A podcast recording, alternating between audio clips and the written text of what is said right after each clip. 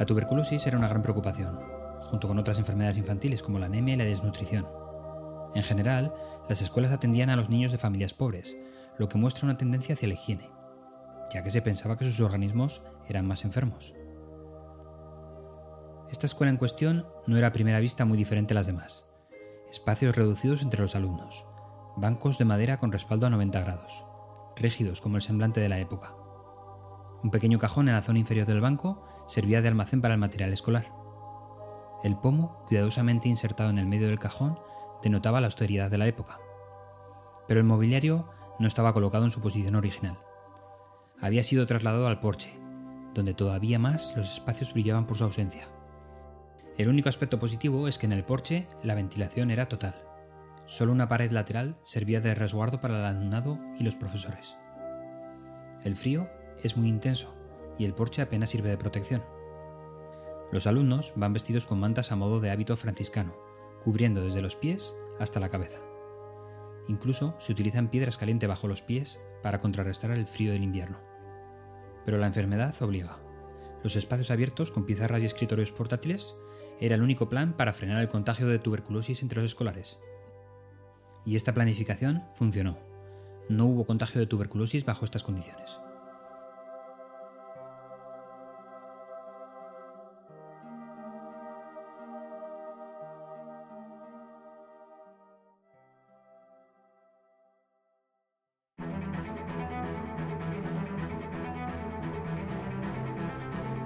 Terminamos el ciclo de presentaciones hablando de las planificaciones de acciones o de proyectos.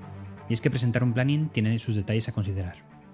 Las necesidades de nuestra audiencia al recibir un planning son, primero, entender los plazos globales del proyecto o plan de acción presentado, cuándo empieza y sobre todo cuándo acaba. Segundo, entender dónde se localizan los momentos más importantes o críticos del proyecto, lo que conocemos como los hitos del proyecto. Cuándo debemos lanzar los medios de producción, cuándo debemos recibir el acuerdo con los clientes, etcétera, etcétera, etcétera. Y tercero, cuál es nuestra evolución durante el proyecto versus el plan que inicialmente se había ideado. En otras palabras, dónde encontramos los retrasos. Veamos los detalles para presentarlo adecuadamente. El planning tiene una entidad lo suficientemente importante como para dedicarle diapositivas exclusivamente para él. Por ello, si queremos dar una visión global de un proyecto, abstenerse de colocarlo en un rinconcito para que pase desapercibido, o lo que es peor, que sea ilegible. Como regla general, solo colocar los cuatro o cinco hitos más importantes entre el inicio y el fin. A casi nadie le interesan los plazos intermedios o esas actividades de baja relevancia. Por ello, aligeremos el nivel de detalle de las subtareas. Después de los hitos más importantes, si hubiera que detallar algún aspecto, sería únicamente el camino crítico. Entendemos por camino crítico el conjunto de acciones y sus plazos que determinan el plazo global del proyecto. En algunas ocasiones también se le llama como cuello de botella. Es muy importante mostrar el camino crítico, puesto que cualquier desviación en este conjunto de tareas supone una desviación del planning global. Muy bien, ya tenemos inicio, fin, hitos intermedios y detalles del camino crítico. Por último, para completar la fotografía, debemos incluir en el planning todos los hitos externos del proyecto.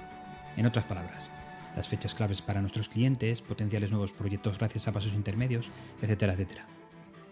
Bueno, una vez que ya conocemos el contenido, vamos con el diseño. Yo huyo cada vez más del copia-pega de los diagramas que nos ofrecen programas como Project o similares. Son difíciles de leer y cuesta mucho configurar el nivel de detalle.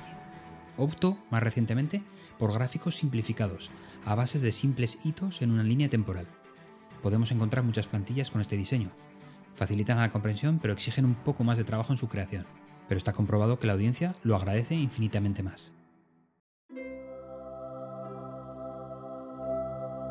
Así relata la BBC la situación de a finales del siglo XIX, donde esta enfermedad bacteriana mató a uno de cada siete ciudadanos de Europa y Estados Unidos.